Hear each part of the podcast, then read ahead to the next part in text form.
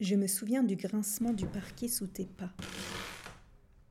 du doux crépitement de la pluie un soir d'été. Nous discutions. Tu aimais les nuits sonores de la jungle, rythmées par d'étranges vibrations. Nous imaginions quelle créature pouvait se cacher derrière chaque croassement.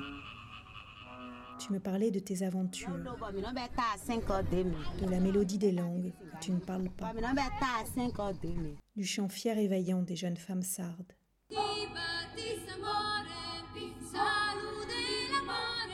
Du marchand de glace qui chantait faux. Des notes délicates et cristallines d'une harpe portée par le vent printanier.